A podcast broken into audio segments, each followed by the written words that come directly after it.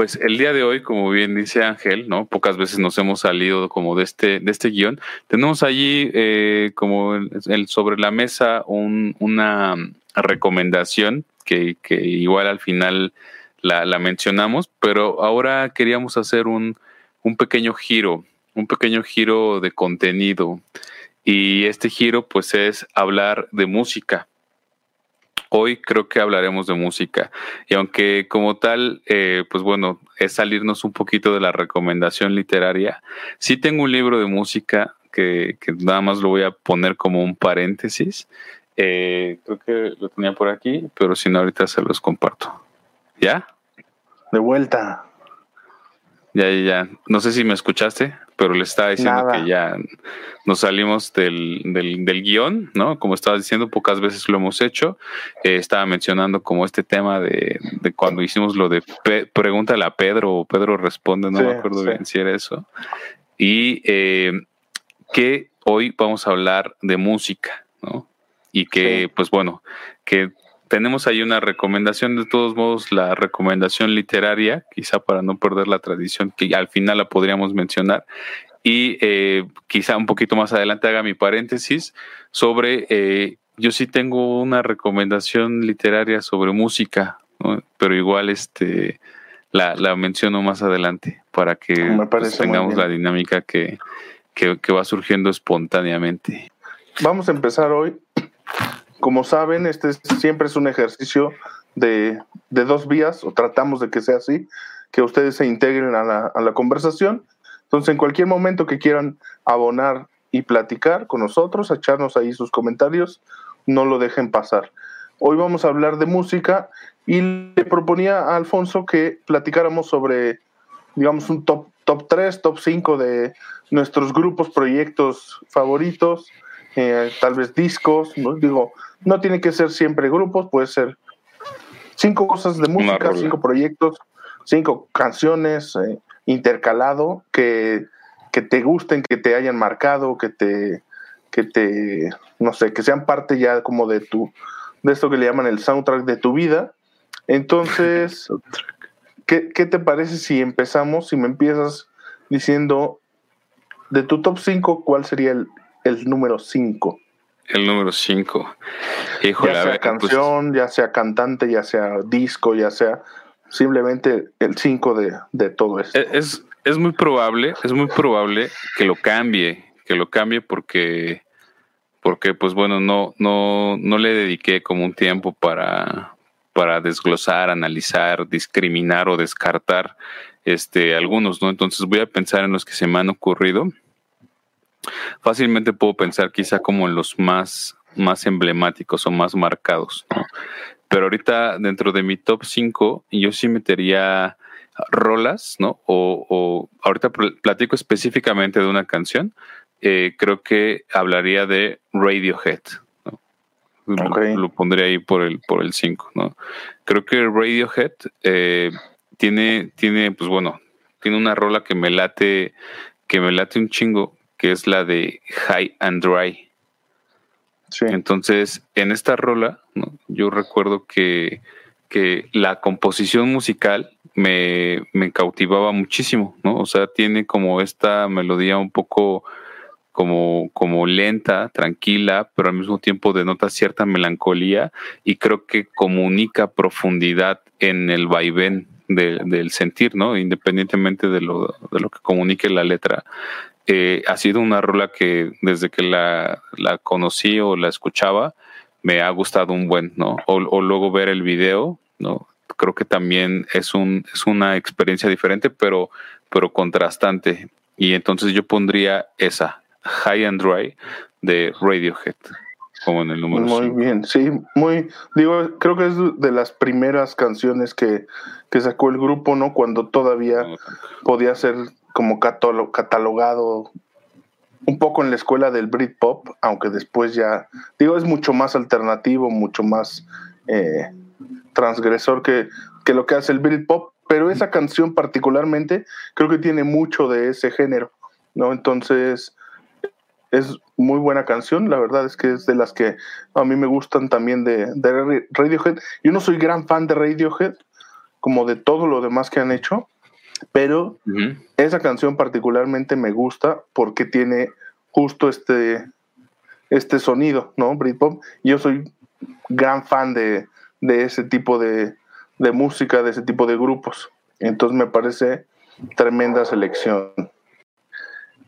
Pues bueno, este, a diferencia de ti, yo sí tengo como muy, muy establecidos mi, mi top 5 de, ya te lo, de proyectos. Preguntado. Ya te lo había desde hace muchos años, sí, no, desde hace muchos años, digo, como, como yo estoy como involucrado con la música desde, pues ya hace cerca de 20 años, tengo como, esas son esas preguntas recurrentes que, que te haces desde que empiezas a tocar, desde que consumes mucha música, ¿no? Entonces, por supuesto que podría cambiar, o sea, es algo que, que no es fijo, los gustos creo que son, son variables, ¿no? Pero hasta el momento no ha aparecido pues algún grupo, alguna canción que me lo, que me lo vaya modificando, aunque sí tengo como, como highlights especiales, ¿no? Pero eh, yo voy a hablar de mi, de mi top 5 que empieza con un grupo, un grupo danés que se llama, se llama Kashmir. Eh, así, Kashmir. Ese, es un grupo eh, de Dinamarca que tienen pues varios discos, han venido a México en un par de ocasiones, tuve la suerte de irlos a ver, eh, ya ni me acuerdo cuándo habrá sido, tal vez 2010, una cosa así, pero tienen, tienen un disco particular que, a mí me gusta mucho, que es de esos que, que te dejan como mucha huella, que se llama City Lights. ¿No? Eh, es un disco con un sonido eh, entre folk, como un poco folk, un poco pues como rock alternativo, eh, con una voz de, este, del vocalista, es, es, una voz muy, muy particular, un, tanto diferente, no es muy melódica que digamos, son tonos agudos, pero tampoco chillante. Entonces, eh, yo cuando escuché este, estaba, este grupo estaba yo empezando como uno de los proyectos en los que toqué mucho tiempo, entonces marcó mucho parte del, como del sonido que yo trataba de, hacer, era como una de las influencias que, tenía, entonces, y, y, también una canción particular de este disco y el video que se llama Rocket Brothers, eh, me o sea, literal que cuando lo vi, así como con una lágrima, ¿no? Y es este, lo cagado es que es una caricatura, o sea, el video es una caricatura que cuenta una, una historia particular, pero por alguna razón en, el momento en el que lo vi así yo como con una lágrima aquí, recorriendo mi, mi mejilla, entonces, pues este, este, este grupo Kashmir de su disco, con su disco City Lights, es mi, sería mi top, mi, mi número 5. Fíjate, no, no lo conozco. Está chido, lo estoy anotando para, para investigar y conocer un poquito más. Creo que eso es chido. yo, creo, que te gustaría, ¿eh? es, un buen proyecto. Eh, pues bueno, estamos esperando su, su top. Creo que, creo que la música tiene como este, este toque, pues evidentemente emocional, pero también anecdótico, ¿no? Narrativo que te lleva a algún momento de tu vida o algo en particular.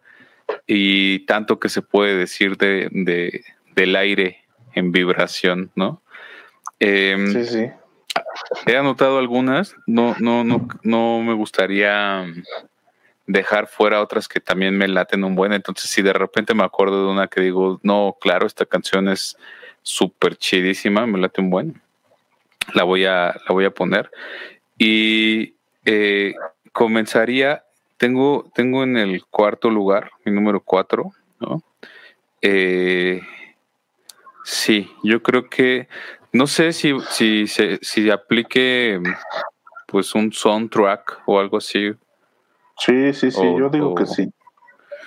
Porque, bueno, hay, hay un, sé que tal, vez sea como pues, muy, muy clásico, un cliché, pero en, particular a mí lo que me gustó de este, de este clásico, ¿no? Que, que es la novena de Beethoven, fue la adaptación que hizo Kubrick en la película eh, a Clockwork Orange, o en español Naranja Mecánica.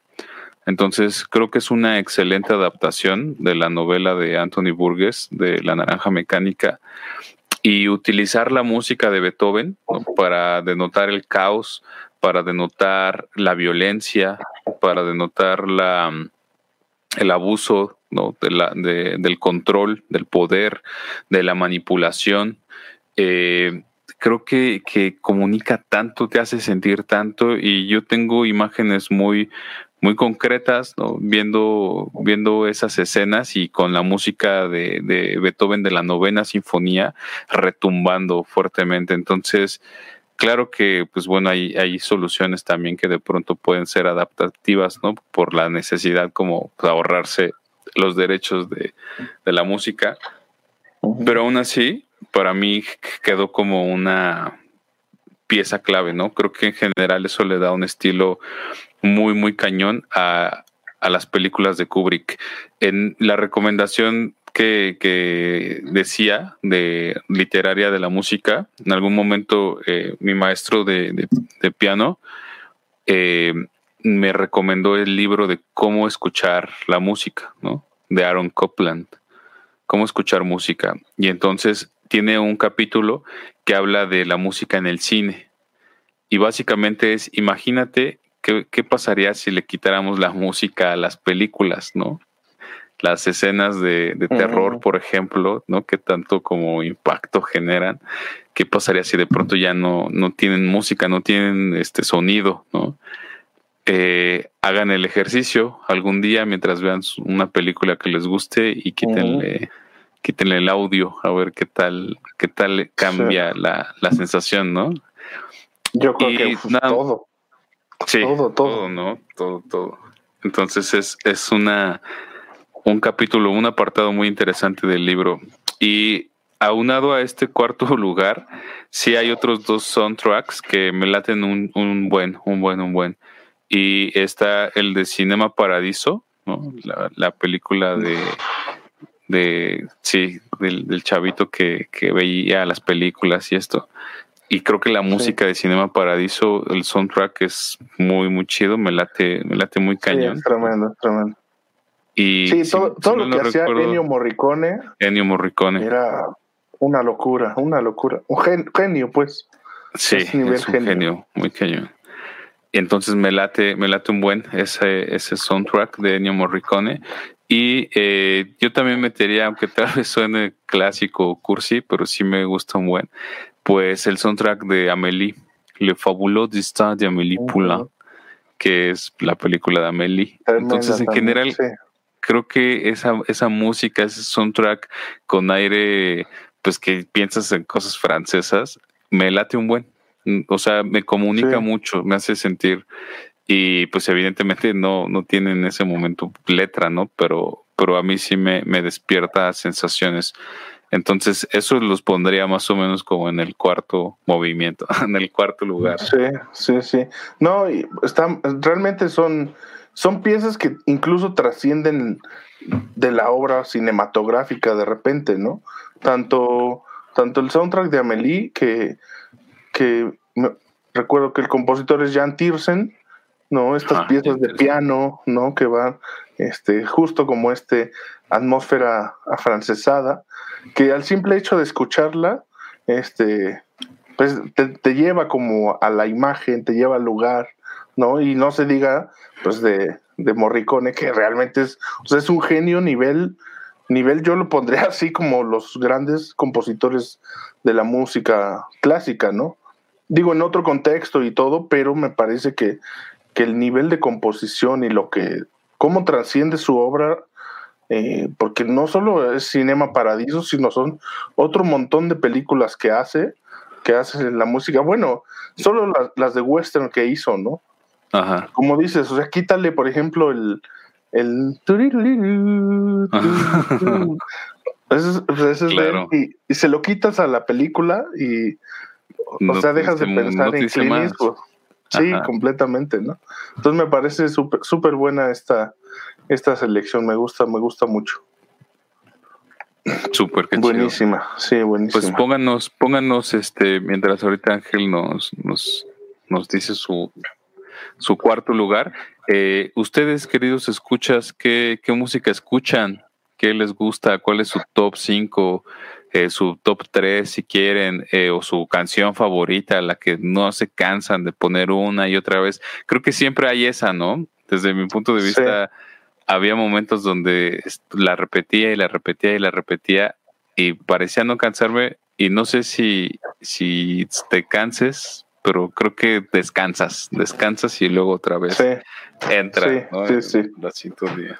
Sí, por, por, ahí hay un librito que estoy, que estoy ahorita leyendo que habla un poco de, de eso, que ya lo traeremos como para, para su respectiva charla, pero habla como justo de la, de por qué repetimos y repetimos y qué es lo que hace como exitosa una canción en un cierto contexto. Digo, ahorita no voy a decir nada, pero, pero es cierto, hay esas canciones que uno repite y que hasta digamos que te llegas a cansar cuando deja de tener esa novedad, descansas un rato, pero la vuelves a oír y te transporta, ¿no?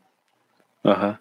Entonces, sí, sí, eh, ya platicaremos, está, está, bien interesante. Sí. Sí, está bien interesante. Está muy chido porque yo también tengo ahí un tema que podríamos desglosar sobre cómo encontrar esos patrones que, que, o sea, cuando escuchas música nueva, a mí me pasaba que era trataba de asociar y decir, es como que se parece a tal, ¿no?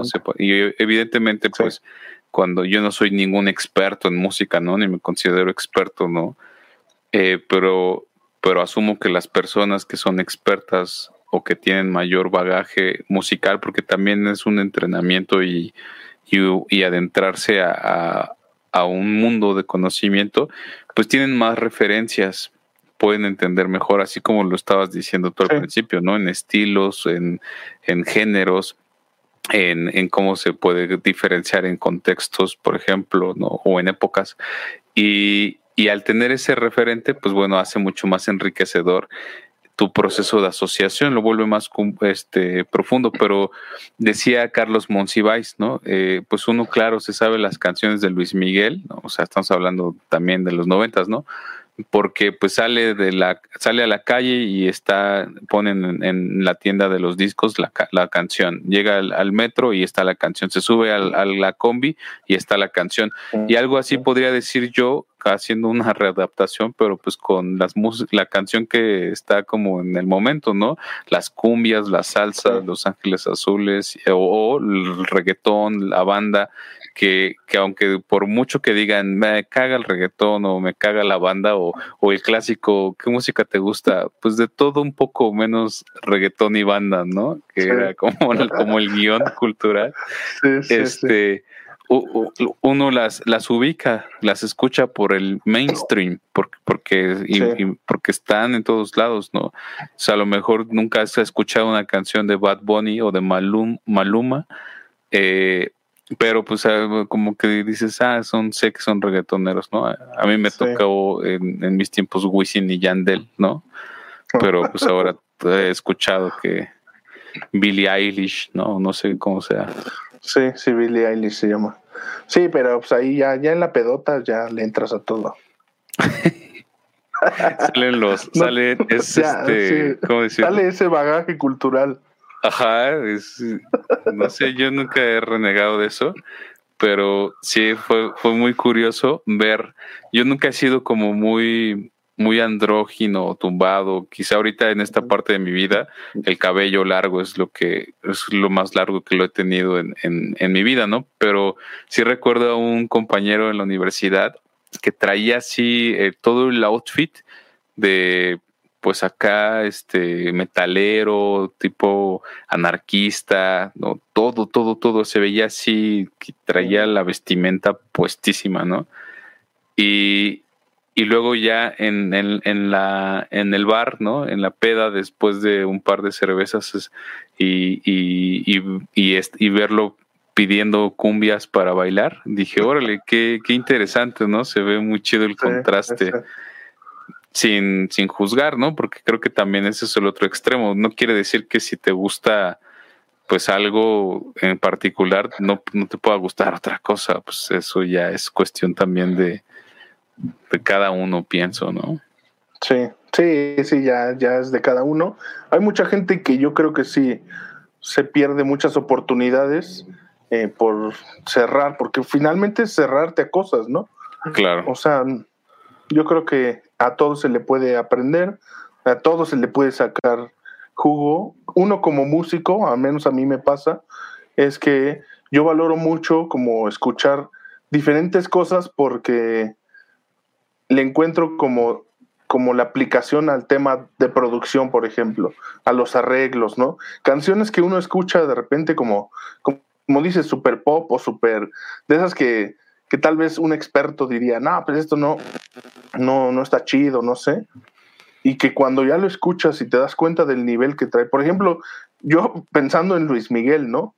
O sea, el nivel vocal de ese güey, más los músicos que trae, más los arreglos que le hacen a las cosas que canta en vivo son espectaculares, ¿no?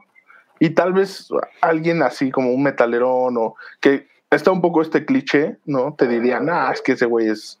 Pues sí, puede que no te guste, pero a nivel musical, pues es, es realmente otra cosa. O sea, sí tiene calidad, ¿no? O sea, es Exactamente. A lo que vamos. Sí, sí. Pero bueno, díganos qué piensan, qué les parece a ustedes. ¿Les gusta de todo menos banda y reggaeton? Aquí Tania ya nos pone su top 5. Descent de Linkin Park, Best of You de los Foo Fighters, Good Riddance de Green Day, Here Comes the Sun de los Beatles, Oh, sí, gran problema. de Elton, de Elton John. Elton John. Y como bonus, The Music of the Night The Phantom of the Opera soundtracks, Star oh, Wars.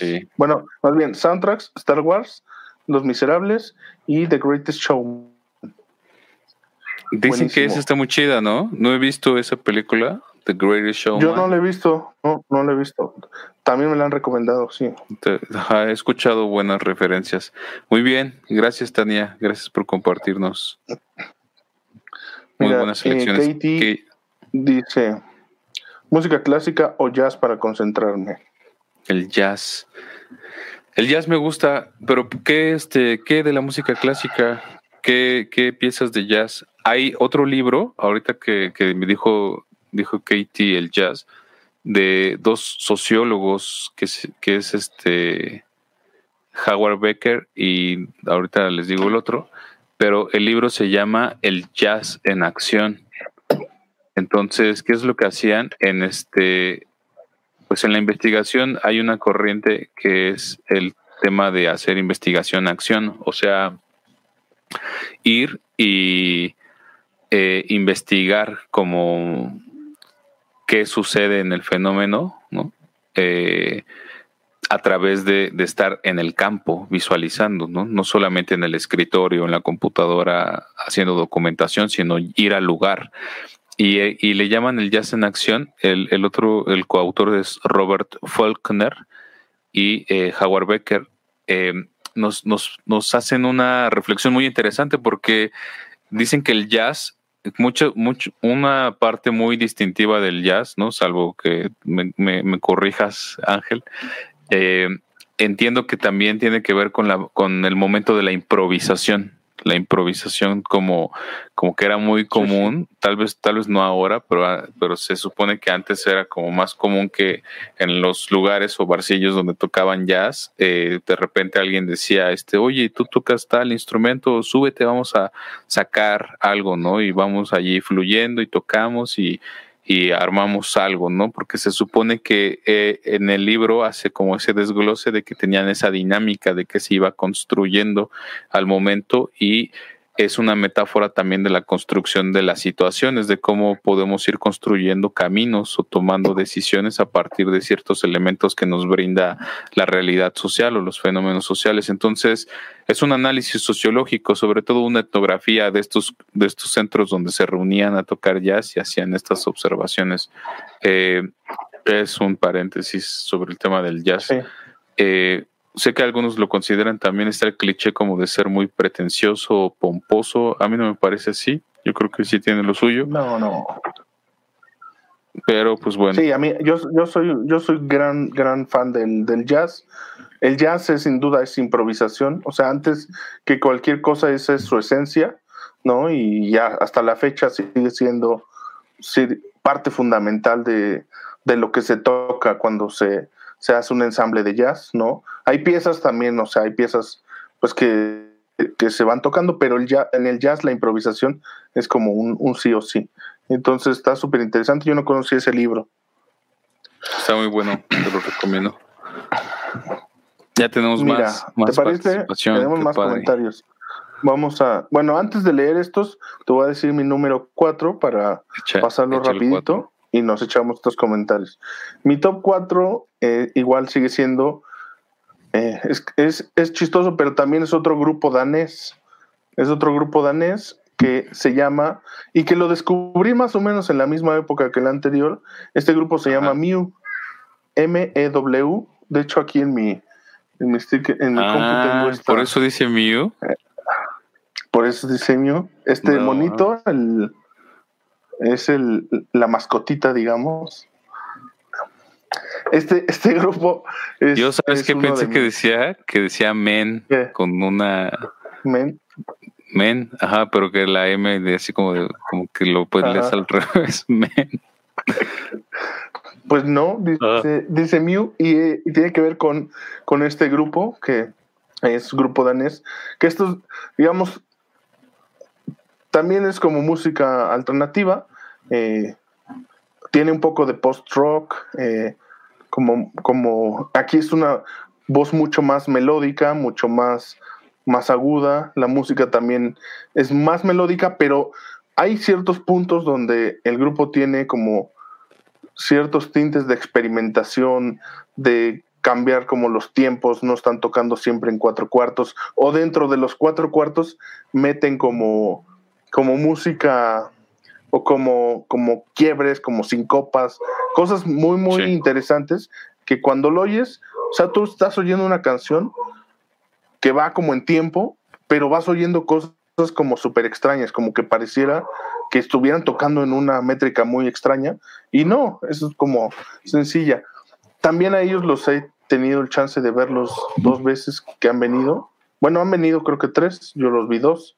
Eh, el disco de ellos, que, que, me gusta mucho, es su primer disco que se llama Frangers, y la canción de ese disco se llama Am I Right? Am I Right?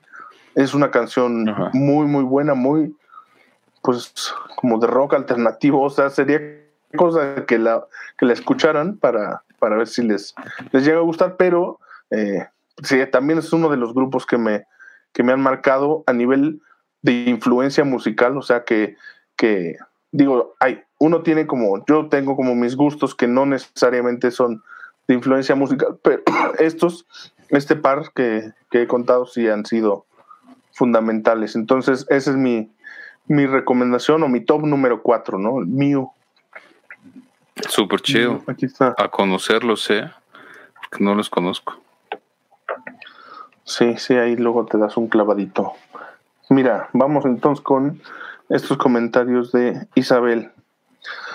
Dice Isabel, Ennio Morricone es mi favorito, Love Them de Cinema Paradiso. Desde mi niñez me toca el corazón. Sí, eso, eso a mí también me pasa, que, que me remite mucho a mi, a mi niñez. Hasta el día de hoy lloro. Claro de Luna de Debussy, el clásico más sentimental. El soundtrack del Hombre Manos de Tijera me recuerda ese mundo nostálgico, trágico de mi vida.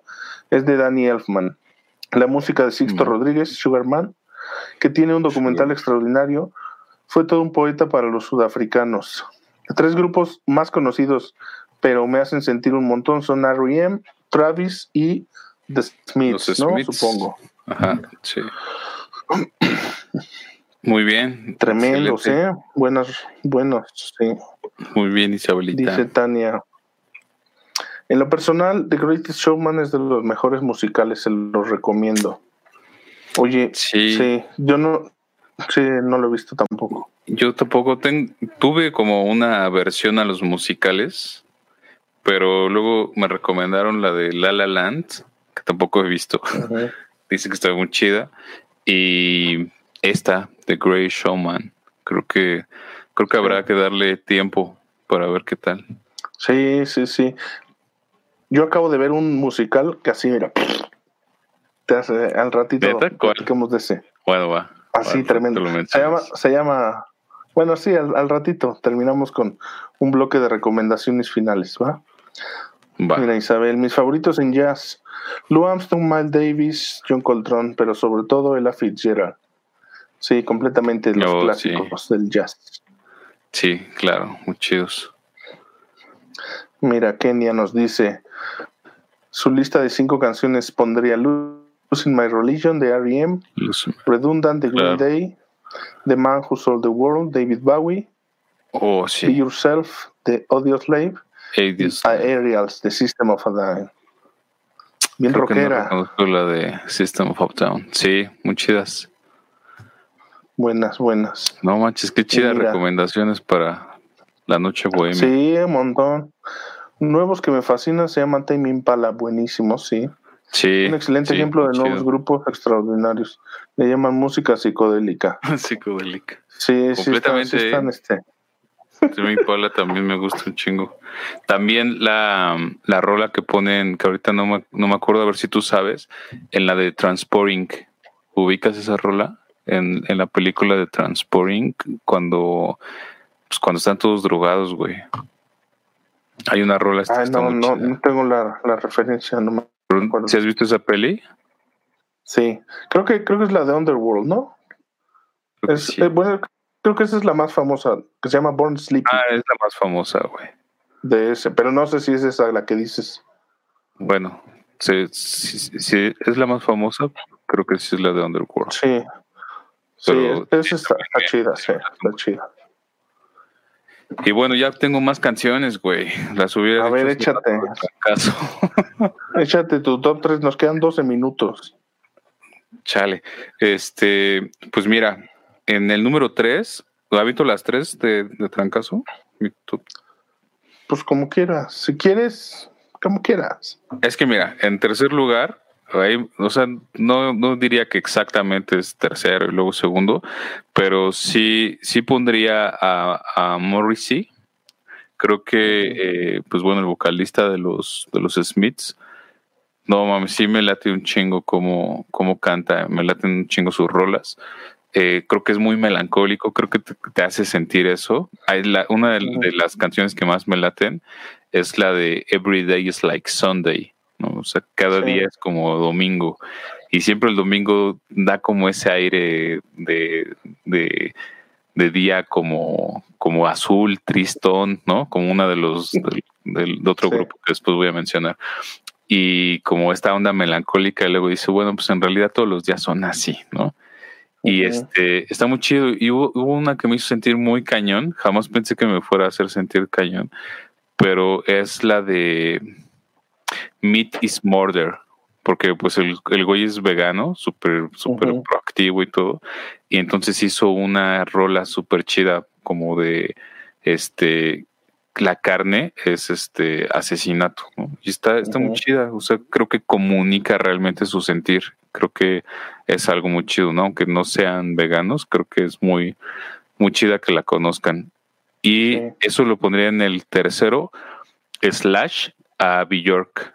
Bjork, creo que cuando la conocí, sí hubo rolas que, me fascinaron, que, me gustaron un, buen, pero particularmente la que canta con Tom York, creo, que es la de este en la película de Dancer in the Dark, bailando bajo, bajo la oscuridad. Este, no mames, esa, esa canción me pareció genial, maravillosísima, porque la canción se llama I Have Seen It All, o sea, ya lo he visto todo, ya, ya vi todo. Y eh, si no han visto la película, es súper recomendada, eh, bailando no, sí, Dancer in the Dark, Bailando bajo la oscuridad. Es una película de Lars von Trier y es de una, de una chica que es costurera, este, pues la está padeciendo porque necesita trabajar, pero se está quedando ciega. Entonces, eh, pues llega un momento donde finge que ve, porque si se dan cuenta que se está quedando ciega, la van a correr y ya no va a tener pues ingreso que necesita, güey, ¿no? Creo porque tiene ahí un pedo, ¿no? Entonces, eh, hay un chavo como que le medio le tira la onda, se le acerca y, y un día están en las vías del tren y entonces el, el, cuate, pues como que la ve un poco raro, porque la chica usa lentes, es Bjork, Bjork está interpretándose, ¿no? bueno, no, no, no su vida, sino en la canción. Y eh, entonces de repente viene el tren y el güey se quita, pero ve que ella no se quita y le pasa así súper cerquita y como que ya nada más siente el trancacito del, del aire y entonces el güey le dice, you can see, right? O sea, no puedes ver, ¿verdad? Y, y, la morra empieza a cantar esta canción, güey. Empieza a cantar la de I have seen it, I have seen it all. O sea, ya, ya he visto todo no, no, no tengo nada más que ver, ya vi las maravillas de la, del mundo, ya vi cómo el agua cae, ya vi el cielo, ya vi las nubes, y, entonces me pareció así ese match tan, tan perfecto, tan comunicativo y se vuelve como, como muy poético visual y musicalmente. Entonces es una rola que me comunica mucho. Esa lo pondría así como en el tercero. Tremendo, tremendo. Veo que, veo que te, te puedo recomendar varias varias cosas conociendo como este tipo de, gustos que tienes, porque, por ejemplo, para, para Björk, pues es islandesa, ¿no? No sé si conozcas el, proyecto que con el que empezó a hacer música, que se llaman The Sugar Cubes. Algo de, de, Cubes, ajá, de Sugar Cubes. De Sugar Cubes. Pero, por ejemplo, de Islandia, digo, solo para complementar, hay como proyectos bien interesantes eh, que seguramente te, podrían gustar. Digo, son mucho más recientes que, el trabajo de Björk, pero por ejemplo, hay un grupo que se llama MUM, M-U-M, que entran como esta categoría que se le llama, o, género que le llaman el post-rock, ¿no? Este, que, que, es esta música llena de ambientes, llena de, de como sonidos como espaciales, mucho, muchos sonidos alargados. Y creo que uno de los grupos más representativos de este, de este post-rock, sin duda, es eh, Sigur Rós, ¿no? Es un grupo igual islandés que, que los discos son geniales, o sea, son, son discos que, que te trasladan a otros lados. La música que hacen es realmente, realmente buena. Entonces, si ya te gusta Björk, este, este grupo Sigur seguramente te, te va a volar la cabeza. Y bueno, ah, de Morrissey, pues. Voy a buscar. ¿Qué, se, qué se dice? ¿no? Es, es uno de los pues, históricos de la música. Yo la verdad es que no soy tan fan de, de ni de los Smiths ni de Morrissey, pero sí, o sea, reconozco como su, su influencia, su importancia, pues desde los Smiths, ¿no? Lo que hicieron, como, eh, cómo impactaron como en, a fines de los ochentas. Eh, entonces, pues me parece interesante. También creo que me caga un poco ese güey. Tal vez por eso me, porque es medio castroso, como que es muy mamón, no sé. Digo, no lo conozco, pero, pero tiene como esta aura, ¿no? De, pero pues es rockstar también, ya se sabe. Pero sí, por ejemplo, la voz que tiene, o sea, como bien dices, esta, esta forma de transmitir esa melancolía, creo que es justo el, el adjetivo. Sí, tiene, tiene completamente todo el, todo el, como esta sensación ¿no? melancólica, inglesa 100%. Entonces está, está, está buenísimo, buenísimo, buenísimo. Sí, pues mira, me, me echo yo mi, mi tercero. Mi tercer proyecto, el, el top 3, sería o es más bien un grupo que se llama Travis, que ahorita lo mencionaron, eh, lo mencionó creo que Isabel, ¿no? Isabel. Eh, bueno, Travis es mi, mi top 3 de grupos históricos así de toda la vida.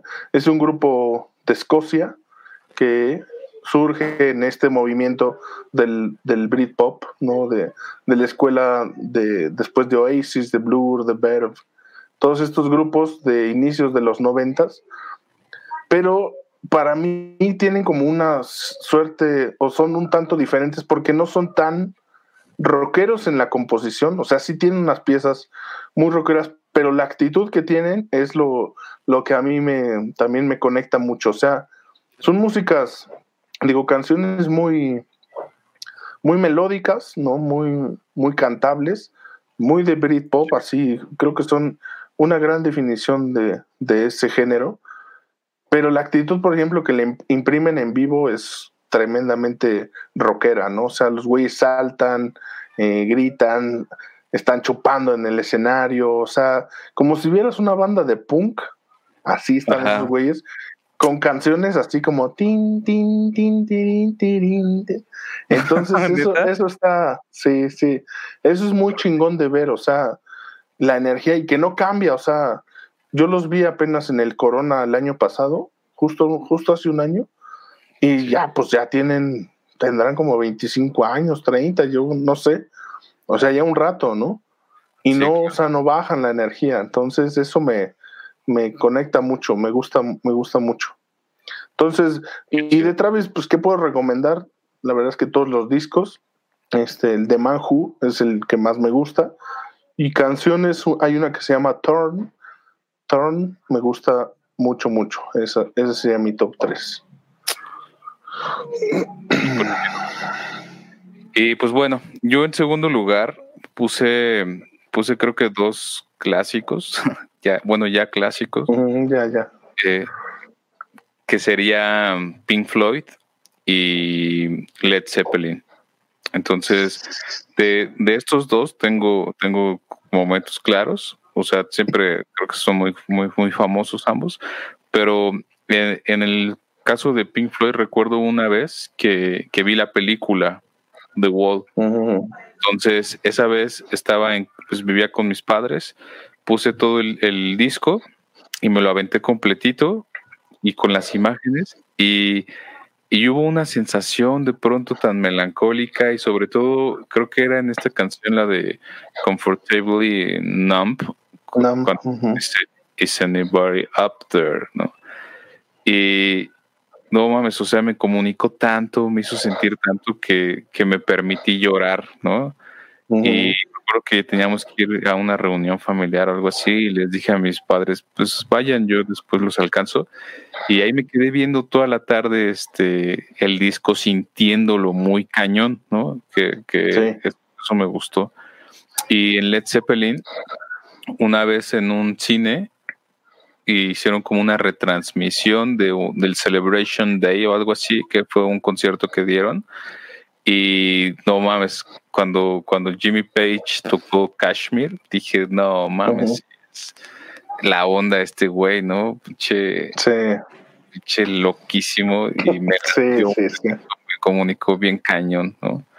Entonces sí, me, me, me, gustaron un buen, o marcaron mucho esa parte de, de, mi vida. De adolescente, no, no, de 18. Sí, sí. No, tremendos los dos. Digo, yo también pasé mi etapa de, de Led Zeppelin muy, muy fuerte. Y, y, más yo como al nivel justo cuando empezaba a tocar la guitarra. O sea, es como uno de los grandes referentes, Jimmy Page, ¿no? Que dices, güey, ¿cómo alguien puede hacer esto? Así, ¿no? Y luego ves al, al baterista John Bonham y dices, dices, güey, ¿cómo alguien puede tocar así la batería? Y ves a Robert Plant cantando y dices, ¿cómo alguien puede cantar así? No, oh, una locura, ¿eh? Una locura. Sí. la verdad es que sí, sí son, pues sí, o sea, son, son canasta básica, ¿no? Y bueno, Pink Floyd, aquí comparte eh, mi número dos también. Pink Floyd para mí es el número dos de mi, de mi top 5. Tu top. Sí, o sea, para mí esos güeyes son o sea, una locura, o sea, lo que componían, cómo lo hacían. Eh. Eh, se quedó con el suspenso nuestro estimado Ángel. Eh, pero bueno, creo que sí, nuestra querida audiencia coincidirá en que Pink Floyd es, un, es una gran referencia musical. Entonces, este, pues ya estamos llegando, llegando a este, a este final, ¿no? Eh, no sé si ahorita nos iba a compartir Ángel algunas canciones. Y si es que se reconecta, seguramente sí, ahorita que nos compartas su número uno Yo mientras les voy compartiendo mi número uno. Y en mi número uno tengo dos bandas, eh, una, una clásica también y otra más o menos. Eh, la primera es este Tool. La canción que, que, quizá de las que más me gusta de Tool es la de Shisum. Entonces, eh, a Tool los conocí en la universidad y pues me, me latieron un buen. Creo que es un referente, yo lo, no, no, sé exactamente como el género, pero lo pondría como tipo rock progresivo. Y creo que pues también es, es este, denota este tema como, como de conectar intensamente con, con, con, con sus letras y también con sus videos, que sus videos me parecen así como un, como, como hacerte volar la, la, la mente, la, la, imaginación y cosquillear ese tema de, de, creatividad. Y ya estás aquí de nuevo. Ya volví, ya volví, sí.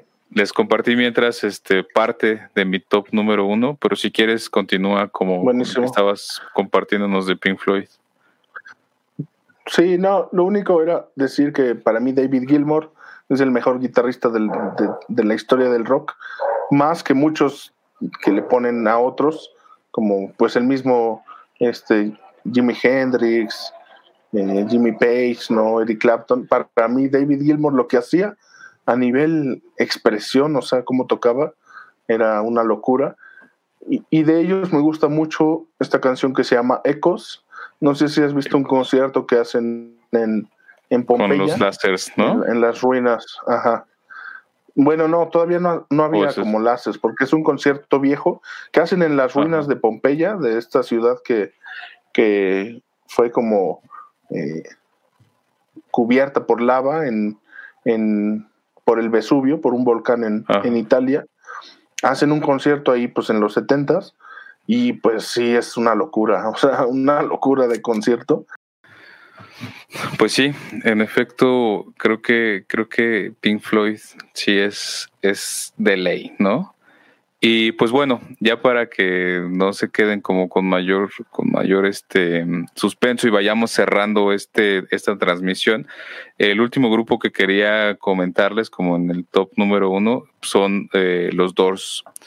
Eh, creo que que James Jim Morrison, pues sí, desde mi punto de vista sí comparto muchas cosas como en su forma de pensar, en cómo trataba de comunicar. Creo que no es así necesariamente el mejor músico o el reconocido a nivel este como, como calidad o profundidad en las letras o en sus canciones, porque en realidad me parecen canciones muy, muy sencillas de pronto, ¿no? Muy, muy, de pronto muy simples, pero creo que esa simpleza tiene como un toque que comparte. Eh, estaba compartiendo Ángel como mis últimos, mi top número uno, que estaba Tool y eh, los Doors, ¿no? Y sobre todo como uh -huh. mencionar como en esta última parte que a lo mejor de los Doors no son necesariamente así como la super banda, sí son muy, muy famosos, quizá muy este mainstream, Love Me Two Times suena en todos lados, pero de esos quizá el disco de People Are Strange, me, me late un buen. Uh -huh. Entonces, creo que, que sí, que, que, Jim Morrison es como, como un referente con el que crecí, como, como el que visualizaba y también me latía como esta onda de pronto permisiva en, en sus conciertos y, y de permisiva y de que le valía madres, ¿no? O sea, creo que pues era tal cual parte de, de su forma de expresión, güey, como, como eruptar o, o aumentarles la madre a, al público, ¿no? Y aplicar como, como si ahorita nosotros insultáramos a quienes nos escuchan, ¿no? Pero él en un escenario con miles de personas, güey, ¿no? Miles. Sí, no, sí, no. Tremendos los dos. Tool a mí me gusta mucho. Este es súper, pues como música compleja, ¿no? Difícil también. Eh, muy matemática, muy cruda, muy eh, como que transmite un montón y los dos pues también un clásico con los que uno crece y valora a diferentes niveles. A mí de los dos, por ejemplo, más que Jim Morrison me gusta mucho Ray Manzarek, el, el, el tecladista. Creo que, sí, creo que sin, sin él, creo que sin él, los dos no habrían sido lo que fueron. Claro. Así, o sea, creo que, creo que a nivel musical son o sea, él le, daba un, un giro muy cabrón, ¿no? Y ya la presencia que tenía pues Jim Morrison, pues era también una locura, ¿no? Lo que hacía, las letras, la, la, simple presencia, el, el, personaje, pues son de estas cosas que, que, dejan huella y que también trascienden pues del género y del, del grupo, ¿no? De, claro. Un poco, pues un poco lo pondría como con, playeras junto al Che Guevara, las de Jim Morrison. Así como que ya están ahí, ya se olvidaron de qué hacían cada personaje. Ahí ponlas junto al, pon las playeras junto las, las Che Guevara. sí. El rey lagarto, ¿no? Ándale. Pues bueno, mi, mi top uno es también súper clásico, debe ser el de muchos. Eh, son los Beatles. Ahí no tengo, no tengo mucho más que decir. Me gustan mucho desde pequeño que los descubrí. Y también el, creo que el nivel de complejidad muchas veces no es completamente valorado. O sea, porque tienen música muy, muy melódica, muy cantable, ¿no? Muy, muy popular. Pero lo que hacían eh, cuando ya los pones, te pones como a estudiarlos y así, era realmente complejo. Y no porque lo complejo sea realmente lo mejor, ¿no? Pero creo que hacer algo así como que suene simple a través de cosas que no te imaginas es mucho más este complicado que, hacer una pieza como, como llena de, florituras o de recursos, ¿no? Entonces, bueno, hay un montón de, de, cosas de los Beatles, casi todo me gusta, la mayoría de los discos me gustan. Creo que solo las del Magical Mystery Tour me gustan, pero de ahí en fuera todas, ¿no? Entonces soy, soy Beatle desde hace muchos años. Sí, yo también. o sea, yo también crecí con esa influencia porque mi papá lo, los escuchaba mucho. No son mi, no está, no lo puse como tal cual en mi top, pero sí disfruto mucho las rolas de los, de los Beatles. Y también hay mucha gente que no le gusta y que está bueno, ¿no? Sí, ¿verdad? Sí, eso es, eso es algo con lo que quería cerrar, que finalmente creo que cada, cada uno de los que aquí nos escuchó, de los que gustan de la música, pues comparte intereses distintos y le mueven cosas diferentes y tiene experiencias distintas con las bandas o con las canciones o los acercamientos o las dedicaciones o, los estados anímicos y eso creo que es lo más valioso, sobre todo aceptar y reconocer qué es lo que a uno le mueve. Y no, no necesariamente esto que decías, ¿no? Porque también se vuelve como un tema de no, es que eso, eso no es música, porque no es profunda o no es compleja o porque no tiene tales elementos. Y, creo que más bien, desde mi punto de vista, si, si, si cumple con los principios básicos que dice Aaron Copland, el tema de ritmo, armonía y cosas así técnicas, pero al final uno no se pone específicamente a analizar eso, ¿no? No dices, ah, no, este, no tiene una composición musical apropiada porque no está en el compás correcto haciendo, no sé, güey, ¿no? Cosas de música. Eh, que es muy complejo, es muy interesante, es todo un lenguaje que y estaría muy chido saberlo, por eso es que trato de, a veces de entenderlo pero tampoco es necesario. Si, si te, te mueve, te hace sentir algo, creo que entonces pues es perfectamente válido, sin importar que sea, ¿no? Poniéndole el nombre que quieras. Creo que eso vale la pena aceptarlo y respetarlo, ¿no?